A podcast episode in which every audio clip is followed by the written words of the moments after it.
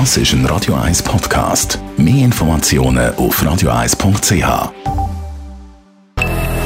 Best auf Morgenshow wird Ihnen präsentiert von der Alexander Keller AG. Suchen Sie den besten Zügelmann, müssen Sie zum Alexander Keller gehen. AlexanderKeller.ch Heute haben wir mal geschaut, was ein guter Schoki-Osterhase eigentlich ausmacht.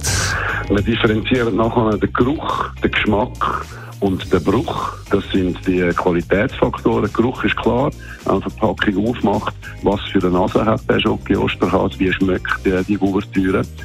Dann nachher ganz wichtig bei einem Osterhase der Bruch, darum auch immer, wenn man isst zuerst die Ohren, weil die am dicksten ausgegossen sind im Normalfall.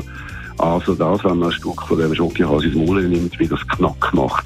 Und nachher kommt der Geschmack. Und beim Geschmack ist natürlich individuell.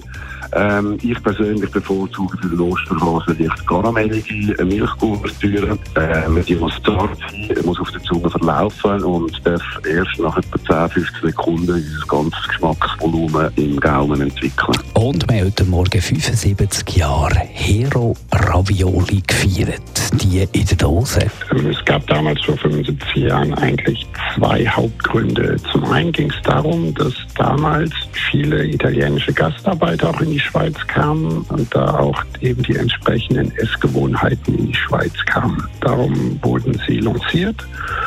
Und zum anderen ging es auch darum, die Produktionsmaschinen auszulasten. Zu dieser Zeit wurden vor allem Obst und Gemüse in Konserven abgefüllt bei der Hero.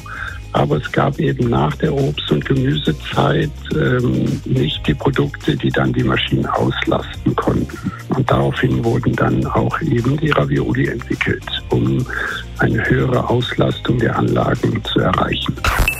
Die Morgenshow auf Radio 1. bis 10.